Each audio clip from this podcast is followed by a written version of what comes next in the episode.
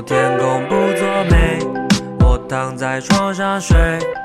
无聊的世界，因为我又添了一朵累赘。我是陈春花，怎么就叫这个名儿了呢？呃，不是，我记得我以前的播客刚开头好像是要，对，说时间的。我们先来一遍。大家好，现在是二零二三年五月八日，我来新录一期我的个人播客，然后照例描述一下我周围的环境。然后我坐在一片大草地上，今天喝的是瑞幸的丝绒拿铁。其实是这样的，我今天本来不想喝东西的，因为我刚刚吃完午饭，但是。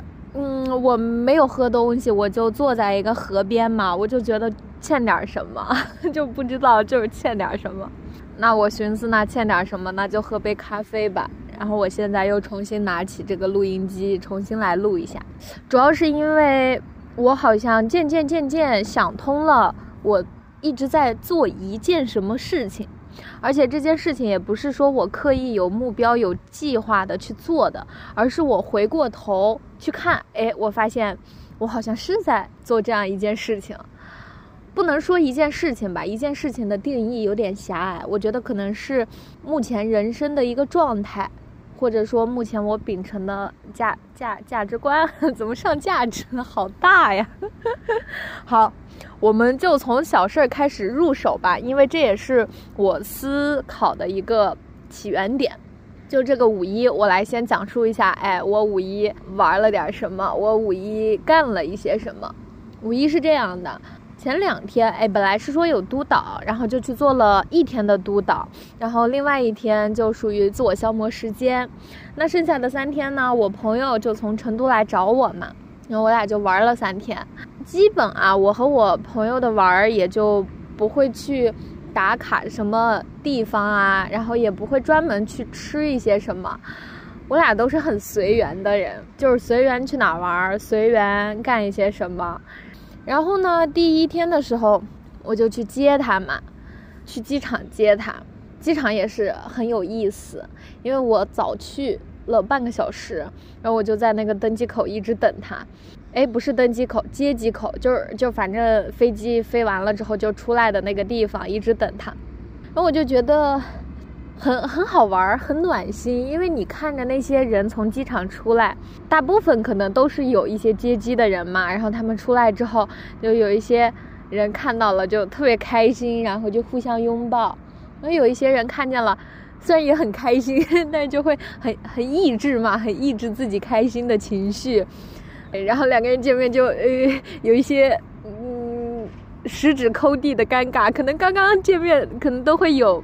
那样一种尴尬吧，然后也有这样的人，然后你就会发现，无论是机场也好，汽车站也好，火车站也好，我觉得这个地方总是见证了很多分离，很多重逢，非常奇妙，感觉很温暖。就是当你作为一个第三人称在看待他们的时候，你就会觉得，哇，这一幅幅画面就是人间正在上演的事情。然后他们每个人都有一个故事，这些故事居然被我见证到了，就觉得还蛮神奇的。然后等着等着，不就我朋友来了吗？来了之后，我就接他回家，我俩就嗯聊一聊，闹一闹，差不多到下午，出去看了个电影，吃了顿饭，哎，晚上回来，在我家放投影，然后唱歌、跳舞、聊天儿。然后第二天干嘛了？让我想一想。第二天，第二天我带着我朋友做了金刚功，然后我俩练了瑜伽，然后我俩就开始上 B 站看一些关于宗教的内容，不知道就是莫名其妙啦，随心所欲，当下想干嘛干嘛了。看完了之后又追了两部剧，哎，我俩就是一个出门，出门主要去干嘛了呢？出门我俩我俩去老街逛了逛，然后去逛了逛市中心、鼓楼。还有，哦，晚上去酒吧来着。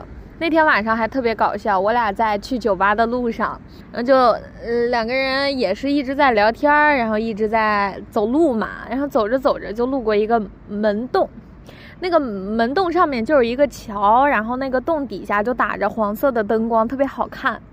然后我俩正在聊天，聊着聊着，走进去的时候，那一个瞬间我就觉得，天哪，我好想唱歌啊！然后我就告诉我的朋友说，我俩来唱歌。然后我俩当下就举起来手机说，那就录一个吧。然后我俩就边录边唱，唱了好几首。然后最后我俩就唱着唱着，猛一个抬头，就突然发现有一些路过的人在拍我俩。当时因为你的视线是在看着你手机嘛，你当时是在录像的，然后我的手机又是放在我的。脚上，它就是属于一个仰视我的那个状态，然后我必须要俯视它，我就没有平视看到我对面的人。然后我当时，哎，打眼一睁眼的时候，我就发现就有几个人在拍我们，然后拍完了之后还给我们鼓掌，然后还对着我们竖大拇指。讲真，我俩还是挺害羞的啦，挺害羞的。然后结束了之后，我俩不就是去酒吧了吗？然后晚上又去酒吧听了听歌，玩了一玩。哎，大晚上凌晨两三点可能才回去，就这样。那第二天可能就起的有点晚，八九点，反正差不多那个点儿。嗯，我是属于可能睡饱了，睡够了。然后又去打卡，吃了一个比较有名的早餐店吧。吃完了之后，我俩就骑小溜，两个人就互换，拖着彼此，就在这个城市溜达。溜达完之后，去了江边，然后在江边做了冥想，嗯，还拍了很多照片，到时候我可以放在 show notes 里面，就很好玩。当时那个草地上就有专门露营的那种装备嘛。然后我俩就在草丛上面做双人瑜伽，然后做瑜伽拍照片。当时我俩在录像，就做各种各样的那种瑜伽体式，要保持静止不动，然后拍照片。做完了之后又觉得不太过瘾，我俩就跑到江边去打了一套金刚功。打工的时候。呃，就无论是做瑜伽还是打金刚功的时候，旁边都是有很多人在看我俩，我俩两个就装瞎，就是场上只有我俩，没有任何人，我俩两个人玩的很开心。然后结果到了，呃，对，结束了，结束了之后就一直在江边漫步吧。后来又是去逛了市中心，哎呀，就是逛的地方也确实很多，因为我俩两个人属都属于那种比较能走路的人。因为我的那个脚底板啊，它是弓形的，能明白吧？就有些人不是说那种扁平足，他是不太适合走路或者说跑步的嘛？一走路的话，他可能就不太舒服。但我的脚是属于全弓形的那种，就是天生就很适合练舞蹈的脚。从小我以前学过舞蹈的那个老师是这样子讲的。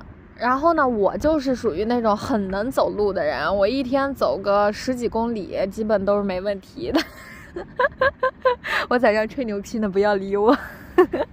然后他又呃是属于那种很能配合我走路的人，我俩两个人就属于那种一边聊天一边走路，打打闹闹，就这个样子吧，反正嘴也没停过，哎，就是这样过了三天。那天晚上把他送走了，差不多就这三天过去了。为什么我要说这个啊？就是我发现我现在特别乐于去享受当下，而且我觉得我自己更自洽，更怎么说呢？更是我自己了。就我突然间发现，为什么很多人说恋爱当中的女生是最快乐的，是因为她们被爱着，或者说是因为她们感觉到足够的安全，她们能够全然的去绽放她们自己，或者是说无论她们是什么样子的时候，她们都能够确保自己是被爱着的。然后我就在想，我我觉得，可能并不是只有谈恋爱才能达成这个样子的。当你自己很爱自己，当你渐渐的能够活出自己的时候，你也是能够时时刻刻达到这样的状态，而这样的状态是更不惧患得患失的。你要祈求别人去爱你，通过爱你的这种方式来给到你。安全感的话，那这真的是很不稳定的，对吧？因为你唯一能确保的就仅仅有自己，而如果当你将自己的期待寄托于别人的时候，大概率情况下你是会落空的。然后我就从这一点当中得出来一个我自己跟我自己谈恋爱时形成的一条路径吧，或者说我自己一直在做的这样一件事情。听我娓娓道来啊，我大致是理了一下整个思绪。首先，如果听过我早期播客的人，可能会知道我是非常崇拜王阳明的，我是阳明心学的追随者。那我一直相信本心具足，不假外求。只要当你这个心啊，你的良知是光明的，你不会去向外界抓取什么，因为你自己是很满的。然后我也一直是在践行这么一套。因为阳明心学它有四句真言吧，算是贯穿阳明心学的整个核心内容。第一句叫做“呃无善无恶心之体”，这个是说什么？就是所有我的这些想法都是我对于这句话的解读，不代表说所有人都应该这样想。我仅仅是在分享我的观点。第一句话他说“无善无恶心之体”，其实我觉得这应该是他自己的一个世界观。就是没有善恶，是我们心原本的样子，是这个世界原本的样子。世界就应该是万物合一的，我们终归是要追寻那个一，而不是分裂，既不是二元对立，也不是所有小碎片的分裂，而是终极所追求的那个一。其次，他说有善有恶意之动，就是说我们的善恶心，我们的分别心，无论是说这个东西是好是坏，是对是错，是健康的不健康的，邪恶的，或者说什么什么之类的，它都是一个二元对立，或者说它是由你的念头所产生的一个对这件事情的好坏判断。那这个东西是。怎么来的呢？这个意之动啊，在我理解，这个意它其实是一个你的念头、你的头脑所想出来的东西。第三句他说知善知恶是良知，这个就是说，虽说我们自己可能是会将这件事情认为成好的坏的，无论是说我们认为成什么，但是我们是知道是善还是恶的。就我们这个本心，所谓的这个良知，是知道发生的这件事情。究竟是什么样子的？那最后一句他说：“为善去恶是格物。”最终，王阳明先生还是讲我们要回归生活，我们要去革革什么？就是不断的去革你的心，在事儿上去革心，在这个过程中，渐渐的把你心上所有蒙蔽的东西都给拿掉，那就是为善去恶嘛。所以，阳明先生最后就说。那就去事儿上练，去事儿上练，去事儿上看你的良知。我是在大学毕业之后接触阳明心学的，然后渐渐我就会把整个阳明心学去运用到生活中，因为阳明先生也说了，你无论如何就是去实践当中去体悟你的心，去实践当中去。感知，根据这个，我是后来渐渐渐渐接触到释放法的。因为你有了阳明心学这一套，它其实是一套很上层的东西，它在指导着你的生活。但是具体是怎么着实践的呢？然后我来先说我实践的这一部分，就是我是怎样去从事儿上练的。我会从每件事情当中去觉察我自己的念头是什么。只要这件事情发生了。我对这件事情动念了，这个动念是什么？可能有一些事情发生了，我心里觉得不舒服，我自己觉得有问题，或者说这件事儿就是让我耿耿于怀、记忆犹新。我就去由这件事儿去隔我的念头是什么？我举一些小例子吧。我感觉我这说的就非常的空泛，比如像说前面我正打算辞职的时候，然后我就在跟我一个朋友分享嘛，我就分享说我打算去寺庙做个义工，也不是说天天去做义工，可能就是为了去静心，一周会去做两三次这个样子。然后呢，他当时就是以我们平常很开玩笑的那种口吻去说：“哎呀天哪，人家。”五六十岁的才去寺庙，说去静静心啊，去修身养性呀。然后你这个二十多岁的大好年华，你怎么怎么样？他就这个样子开玩笑嘛。平常我们也会开玩笑的，这不是问题。因为当我听到他这一句话的时候，我会觉得很刺耳。我不是说这件事情是问题，而是觉察到了他的这句话引起了你觉得有一些难受的念头，然后我就。往内观，去觉察我自己内心究竟有什么样的东西。我之所以会对他的这句话感觉到刺耳，是因为我的内心是有恐惧的。我可能就是觉得，嗯，目前还没有方向，但是，呃，我愿意这个样子去尝试。但是当有人这样说的时候，我内心还是很抗拒，因为我会觉得他在认为我就是彻底躺平了，我就是彻底不放手了，我不积极进取了。然后我再往下一层去觉察，我发现这是来自于我内在对于我自己当下处境的不确定性，以及对于金钱的恐惧。如果说我没有这份恐惧的话，我是听到这句话，我会觉得它就是玩笑话，因为平常我们也会这样开玩笑。但是当这个时候，我觉得这些话对我来说有点刺耳，是因为。我的种种恐惧，然后我就识别到了这种恐惧，我就可以把它去释放掉。释放，嗯，我们后面再讲。但是就先记住“释放”这个词，因为当你的念头只要去觉察到了它，你就在很大程度上去释放掉了它。释放还有其他很多方法，在这一层面我说的可能更加偏向觉察多一些。然后再比如像说，嗯，比如像说什么呢？让我想一想。再比如像说，平常照镜子的时候，我总是会出现审视自己的那种念头，就我会挑挑拣拣，觉得，哎呀，我这块不够瘦啦，我的肚子有点大啦，我的小腿有点粗啦，这个样子。当你觉察到这些念头的时候，你就可以去追溯曾经所有的与身材焦虑有关的场景，一一把它们去释放掉。然后当你。觉察到你自己在评判你自己的时候，你可以选择马上停止，去把这种念头释放掉，因为所有的评判都不会让你自己变得更好，所有的念头它也会极致的拉扯着你，直到你变形。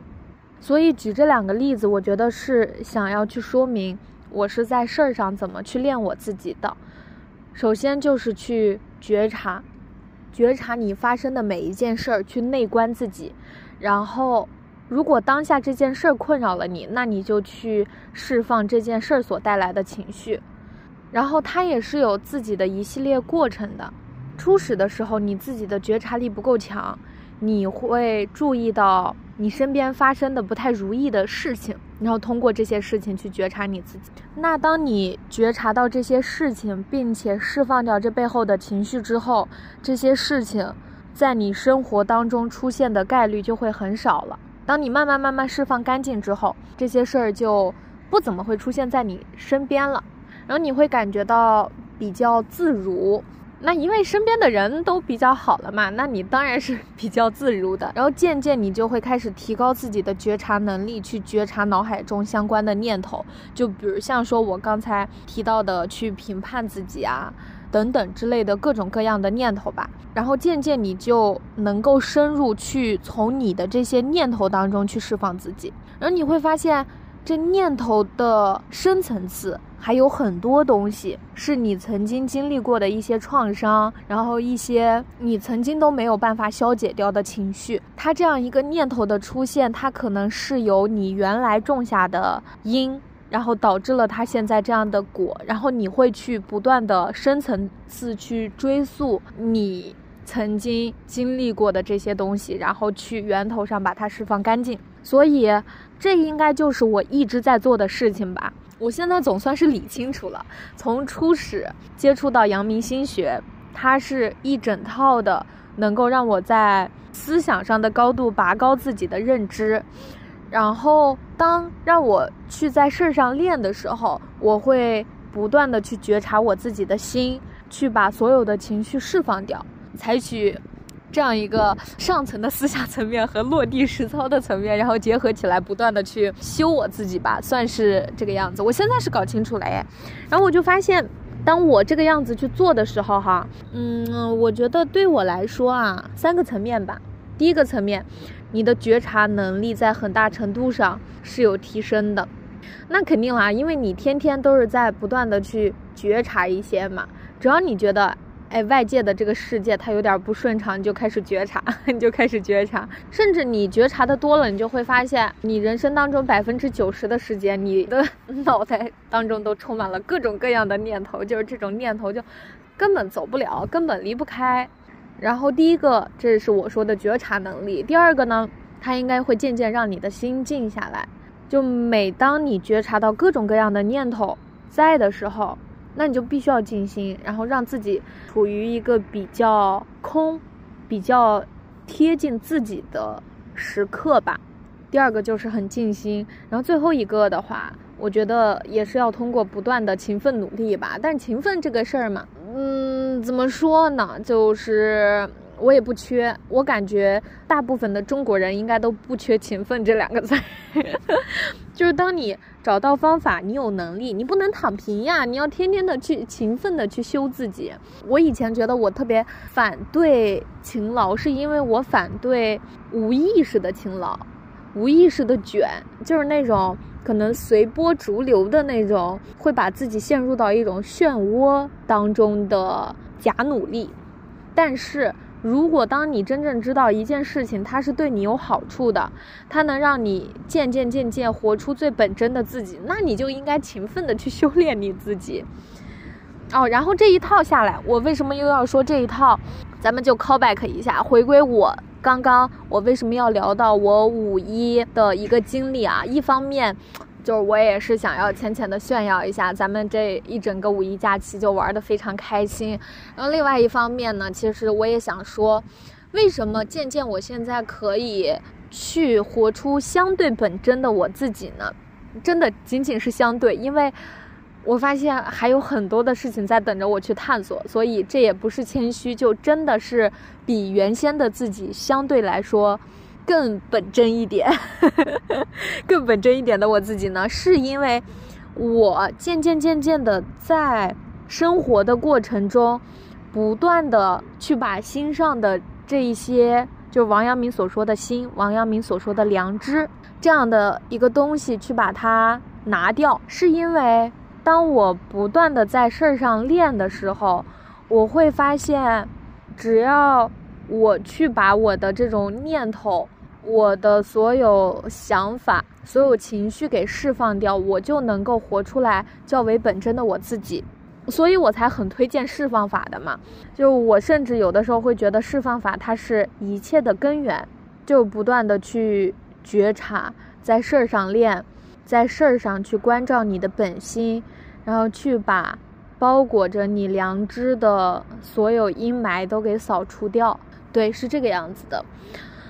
这就是我说的第一个事儿吧，也是我渐渐理清了思路，我知道我现在一直在修的是一个什么样的东西了，或者说，我以现在的这个角度去回过头看，我去看看我一直都在干一些什么事儿。哦，我发现我自己一直是在做这样一件事情啊，怪不得我自己越活好像越轻松了。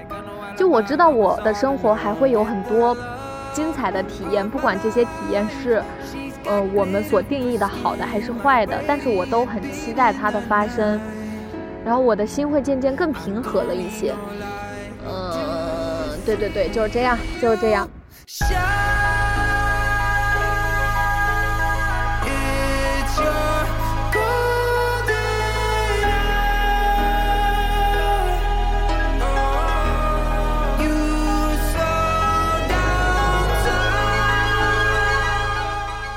再让我想想，我要去分享一些什么啊？这春天，哦，这都不是春天了，这都立夏了。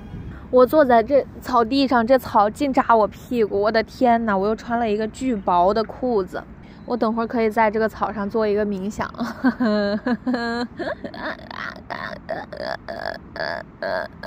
我这个笑声是不是很奇怪呀？好讨厌啊！我去做督导的时候，我们司仪老师一老学我笑。真烦，就是这个样子笑，就是这个样子咯咯咯的笑，那我也控制不住。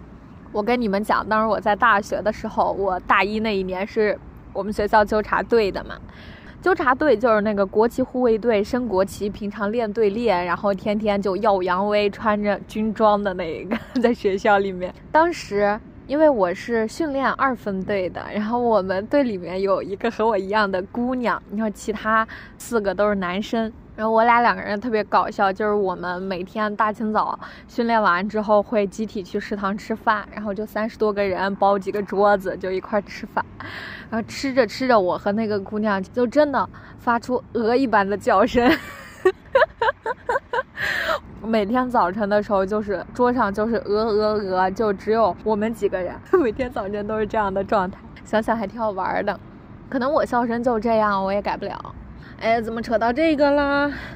我又突然想起来一件事儿，我近期啊要自我反思一下。就我发现一件事儿，其实是这样：不要主动的去帮助别人。这句话怎么说哈？呃，首先我是觉察到了这一点。如果当一个人没有向你提出他需要帮助的时候，你不要轻易的去说教别人。你不要轻易的去教导别人，因为首先对于别人来说，这不是最好的帮助形式。因为当我在说教的时候，我会发现我是带有一种说，哎，我就是比你厉害，那一个深层次底下包含的应该是一种，嗯，我比你厉害，所以你要听我的。就是我发现很多时候我的头脑中是包含着这样一种想法的。这种想法其实是很自我的，因为那个当下我就是把我自己放在了比他人要更高的一个位置上。但是，你有什么资格觉得你当下所说的一切就是对他来说是最好的呢？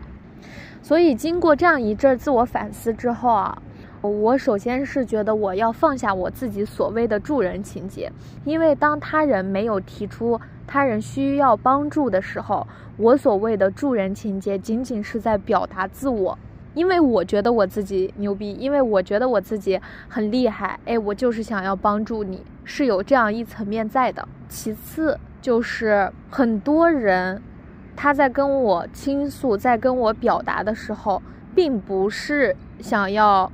寻求我的帮助，他仅仅是找到了一个情绪的宣泄口。我当时在没有分辨出来的时候，我会觉得，哦，他是需要我的帮助的，呃，要给人家给建议、给想法的。但我发现，并不是的，可能他们仅仅就是想找一个情绪的宣泄口。这个时候，我最好的做法就是保持沉默，以及适当的发问，而不是去表达自己。去所谓的帮助别人，这里面是有两个层面的，一个是针对我自己的思想层面，一个是针对别人他究竟需不需要帮助，这个你是要自己识别到的。对对对，这也是我近期的一个想法吧。刚刚不是讲到提问题嘛，然后我最近也是在做人生教练，也是在不断的学习吧，因为我突然间发现，真正提出一个好问题，要比。解释所有的东西困难多了，因为人生教练它也是一门需要你自己有极强的觉察力，需要你自己能够去看到你的客户表面之下的一些问题，然后适时的去发出提问，去让他不断的内省。在我体验过这么多次之后，我就发现一个好的问题真的很重要。然后，一个好的倾听者也很重要，因为你真正的去接触生活当中的人，你就会发现，很少有人能够真正听进去你讲话的。大部分的人其实都是在去自我表达。我不是加入了这个平台之后，我就发现所有的人，他们都是在很认真的倾听你，只要你去表达，然后他们就会去听，在适当的时间去发问，然后通过他们的这种发问方式。我会不断的去内省，然后去发掘我身边的一些问题，所以我在这个平台也是认识了很多好姐妹吧，我真的好喜欢她们呀。所以我其实想说的是，在我当下的这个处境下，我未来的发展应该会结合疗愈、人生教练共同往前走的，因为我现在能够看到疗愈对于我来说，就是不断的去发现。更好、更自洽、更舒适、更舒展的自己的一个过程。那它是针对你当下发生的一些事情，以及曾经发生的一些事情去做释放，而教练他更多是针对未来的事情，就是针对这个客户当下的处境去提问，去启发人内在的心灵，不断的让客户他自己做出自己内心真正想要选择的那条路。哇，牛批！那你说我就把这两个结合一下。现在是说说，我这样说说是觉得还挺牛批的。其实它是真正能够结合过去，也同样能够去面向未来，可以两方面共同去看吧。我觉得是这个样子哎，我就可以先这样渐渐的去做，因为我现在要做的应该是积累更多的释放量，去释放我自己，因为我只有更好的帮助我自己释放，把我自己活出来之后，我才可以通过这个方法去帮助更多的人。然后教练的话，那肯定就是要不断的和人去对话，通过在对话的过程中去觉察，去帮助客户建立内在自信，去帮助他们更好的发掘他们的天赋，去找到他们自己吧。哎，都是助人的行为，挺好的，挺好的，不错呀，不错，不错，不错。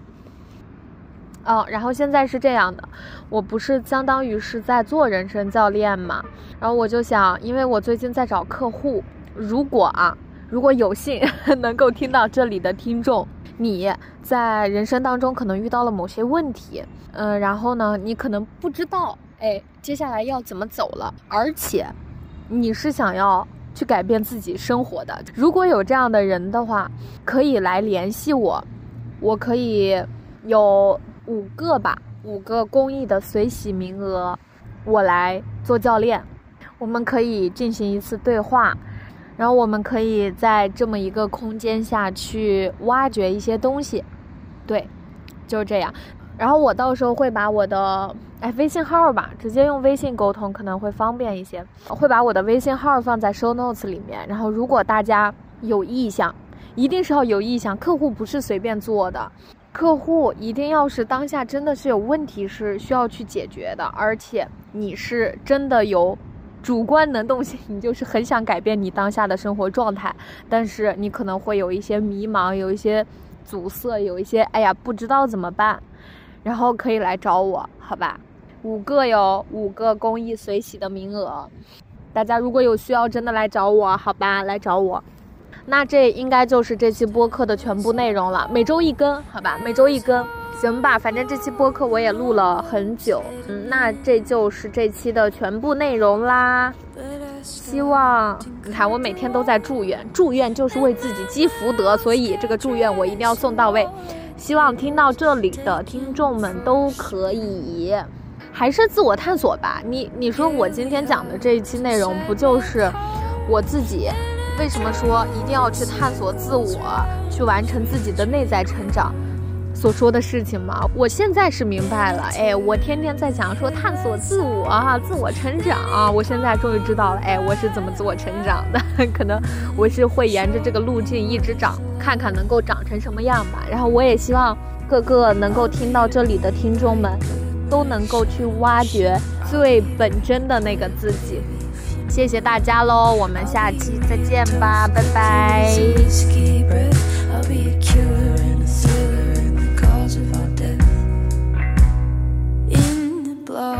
Some of the